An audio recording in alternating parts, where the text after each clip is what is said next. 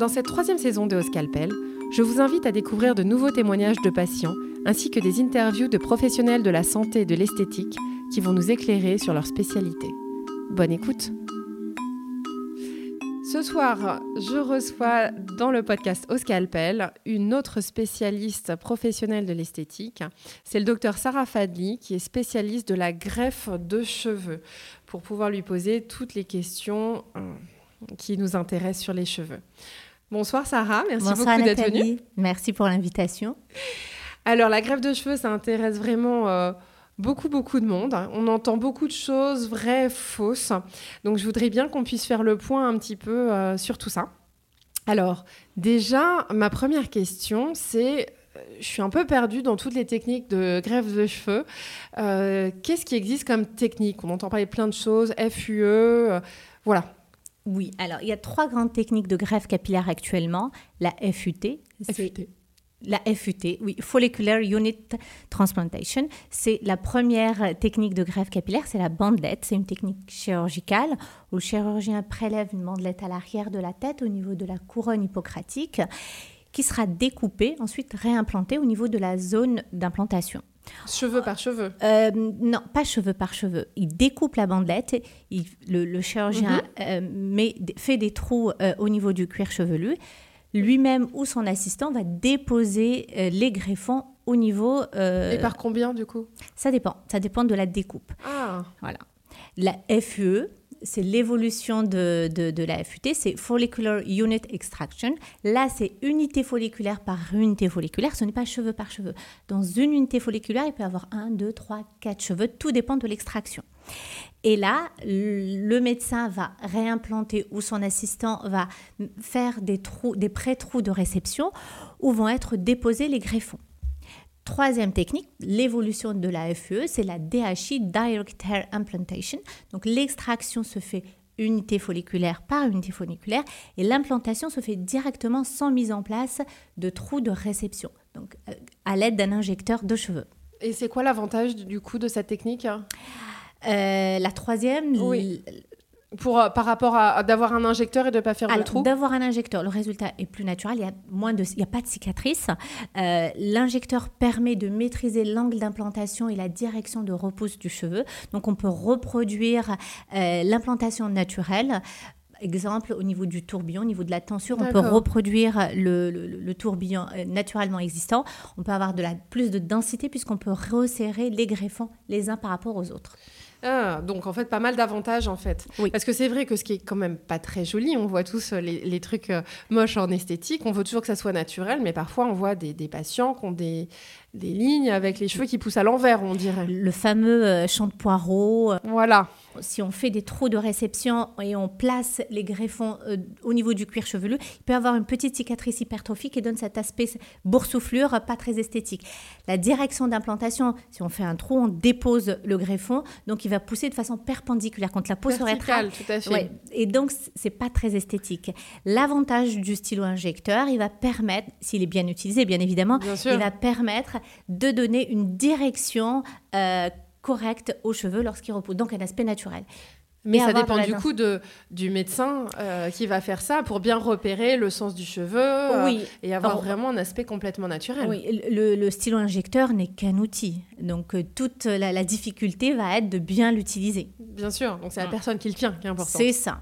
Et D'où l'importance de bien se renseigner sur son médecin. Justement, comment on sait Comment on sait où aller Comment on sait si les gens sont bien? Parce qu'il y a beaucoup d'offres.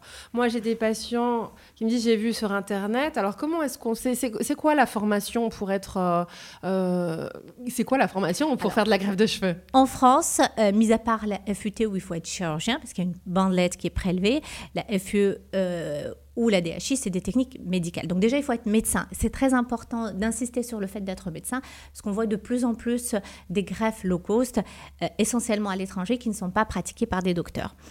Ensuite, comme tout acte de médecine ou de chirurgie esthétique, il faut rencontrer le praticien ou son équipe, faire le point, voir les avant-après, éventuellement faire des recherches sur Internet pour voir les avis. Il ne faut pas se se focaliser sur le prix parce que très souvent, il y a des offres très alléchantes à l'étranger avec hôtel, billets d'avion, euh, tout inclus. malheureusement, plastique. comme en chirurgie plastique. Euh, malheureusement, euh, contrairement à la chirurgie plastique où, euh, enfin, je ne suis pas chirurgienne, donc je, tu, tu, me rectifieras. Mais si tu as un problème au niveau d'un de, de, implant mammaire, tu peux toujours le retirer et en remettre un autre. Mm. Nous, on travaille avec la zone donneuse du patient, on n'en a qu'une. Donc, si elle est ravagée, euh, on ne pourra pas faire de miracle. J'ai 30% de mon activité, c'est des corrections de greffes qui ont été mal faites. Donc, on corrige ce qu'on peut corriger. On peut corriger l'aspect inesthétique lorsque c'est mal implanté. Mais si euh, la zone donneuse a été trop extraite ou mal exploité, là, on est très limité. Mais euh, alors, si je comprends bien, il faut juste être médecin, sauf euh, il faut pour être transplanter, voilà, méthode chirurgicale qui se fait quasiment plus, j'ai envie de dire. C'est plutôt, se fait quasiment plus. Voilà, c'est plutôt euh, follicule par follicule, avec ou sans stylo injecteur. Voilà. Pour récapituler, j'ai compris. Mais du coup, s'il faut juste être médecin, il euh, n'y a pas une formation particulière, des DU, des diplômes euh, Comment on sait que le médecin, que la personne a la bonne formation? Alors, euh, officiellement, il n'y a pas de, de, qualification ou de formation qui permet de pratiquer la greffe capillaire. Il y a différents DU en France, mais ils sont tous théoriques. Donc euh, la difficulté de la greffe capillaire est la pratique. Donc il faut avoir la capacité de s'entraîner, de faire un certain nombre de patients, donc se renseigner sur son médecin et voir l'expérience qu'il peut avoir. Bien sûr. D'accord. Et alors tout ça, ça se passe, on n'a pas besoin de dormir, hein. c'est une anesthésie locale, hein, c'est ça Oui. Donc on arrive, on fait la greffe et on repart euh, le jour même. Le jour même, il y a des interventions qui peuvent se dérouler en deux jours. Donc le patient rentre chez lui et revient le lendemain. Et ça c'est quoi? C'est quand on fait beaucoup, Quand on a besoin de beaucoup de cheveux. Parce que c'est on greffe combien de cheveux par greffe? Ça dépend ça va de la plus petite, c'est 1500 cheveux. On peut aller jusqu'à 1500, 1500 c'est pas grand chose, c'est juste pour densifier. Par exemple, si on doit traiter des sourcils, euh, on a besoin de pas beaucoup de cheveux, mais la plupart des sessions, c'est en fait, c'est vraiment du cas par cas parce que tout dépend de la. Le plus? Le, le moins la et plus le petite, c'est 1500 et le plus? jusqu'à 10 000, 10 000 cheveux. Et ça, c'est en deux jours alors? C'est en deux jours. Et ça fait pas mal bah, On utilise de l'anesthésie locale, donc euh, c'est complètement indolore. Le patient, il peut écouter de la musique, regarder la télé. Euh. ça, c'est pas mal. Et alors, le, là, donc, on a eu la greffe, donc on a pas mal, on ressort. C'est quoi les suites euh, d'une greffe de cheveux? On a tout de suite les cheveux, la bonne taille, non, c'est comment? Alors, les deux, trois premiers jours, il faut pulvériser du sérum physiologique pour hydrater les greffons. On ne peut pas toucher la, la zone d'implantation pendant trois jours. À partir du troisième jour, on peut faire un premier shampoing. En gros, à 10 jours, c'est propre, il n'y a plus de croûte.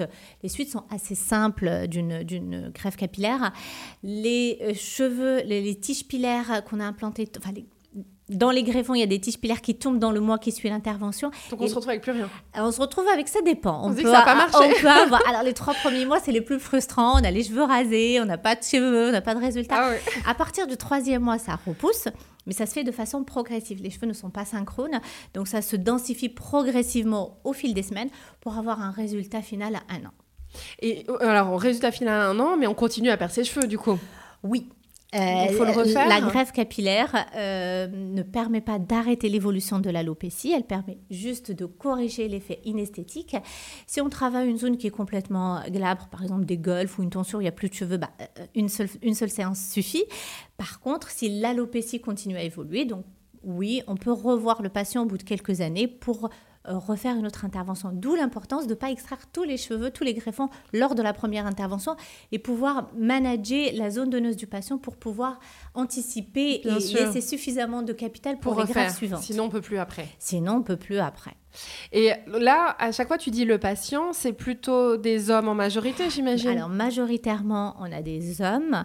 On, peut, euh, on traite également euh, les, femmes, euh, proportionnellement, elles sont beaucoup moins importantes et on a également les transgenres. Alors, les femmes, ça fait combien de pourcents à peu près? 10% je dis entre 5 à 10% C'est après quel c'est des c'est quoi? C'est des l'alopécie euh androgénétique, alopécie de traction, on en a pas mal et des greffes de, sourcils. Oui. C'est-à-dire? Les femmes qui, qui, se tirent trop souvent les cheveux, qui mettent des nattes, les, les, les chignons de, de danseuses, les hôtesses de l'air. Euh, il y a ça, un ça recul, fait perdre les oui, cheveux. il y a un recul de la ligne frontale. Euh, euh, un cheveu, il a une certaine résistance, une durée de vie et une certaine résistance. Si on applique une force trop importante, on va raccourcir sa durée de vie et au bout d'un certain moment, il n'y a plus de, il y a plus de, de, de bulbes, de cellules souches. Donc, il y a un recul de la ligne frontale. Et la greffe capillaire permet de Donc, dans ces redessiner, cas-là, on redessine sa on ligne frontale. redessine la ligne frontale. Et donc ça, c'est la même chose pour, tu disais, les patientes transgenres, pour Oui. redessiner la ligne capillaire, pour, Pour- avancer, féminiser en fait. pour féminiser la ligne euh, capillaire. Donc c'est vraiment euh, l'intervention généralement qu'elles font en dernier. hein. c'est vraiment l'aboutissement euh, de leur transformation, la féminisation de la ligne frontale. C'est très émouvant de recevoir euh, ces patientes-là parce que c'est tout un parcours. Hein. C'est pas leur première intervention. Nous, on vient vraiment à, la, la fin, fin. du. Ça a été lourd avant. Oui, ça a été lourd avant. Donc c'est des patients qui sont probablement vus par toi et tes confrères et nous qu'on reçoit en toute fin. Et euh, alors, question très technique, c'est que justement, les patients transgenres, oui, il n'y a plus les problèmes d'hormones et d'alopécie Elles sont androgénique déjà, du coup. elles sont Elles déjà traitées. traitées. Après, on a aussi les transgenres dans l'autre sens, où là, on peut faire des greffes de barbe. Ah, alors attends, tu peux greffer les barbes, Ah oui, du coup, oui. Alors, on le fait très régulièrement pour les hommes. Euh, il y a une grosse demande? Il y a une demande de plus en plus. Euh, c'est pas, enfin, c'est assez commun hein, une greffe de barbe. Le prélèvement se fait exactement au niveau de la même zone, hein, au niveau de la couronne hippocratique, puis l'implantation. euh, on de dessine, on prend le temps de dessiner la barbe. On a de super résultats et donc on a de temps en temps des transgenres euh, pour euh, re- recréer, redensifier, euh, enfin recréer une barbe. Créer même. Créer, oui. Créer une barbe. Pas Donc, recréer, alors, créer. les zones que tu peux finalement implanter, bon, il y a les cheveux, Cheveux, le, la tonsure, le Ouais. golf. Tu parlais de sourcils sourcils, ouais. Ça, c'est fréquent aussi? Ah, ça c'est fréquent. On en a de, de plus en plus femmes et quoi hommes. C'est après des chimios, des choses comme non, ça pas après des chimios, après une épilation intempestive ou chez certaines femmes ou hommes qui, Qui euh, esthétiquement, qui, Leurs qui- sourcils. ouais. Donc ça, ça doit être pas mal de recréer parce que ça change complètement le regard. hein. Ça, c'est très, très. euh, Oui, ça change le regard, mais ça nécessite une technicité un peu plus importante que la, la greffe de cheveux, euh, parce qu'il faut reproduire le mouvement euh, bah, du, du sourcil. Dans ce cas-là, le stylo a son intérêt, je pense. dans ce cas-là, le stylo a son intérêt. Particulièrement parce que sinon, Ouais. ça doit être très compliqué. Barbe. Barbe. Alors, j'ai eu une, une fois une demande un peu plus euh, euh, loufoque, euh, torse. Ça a re- re- recréé, re- implanté au niveau du Ouais. torse.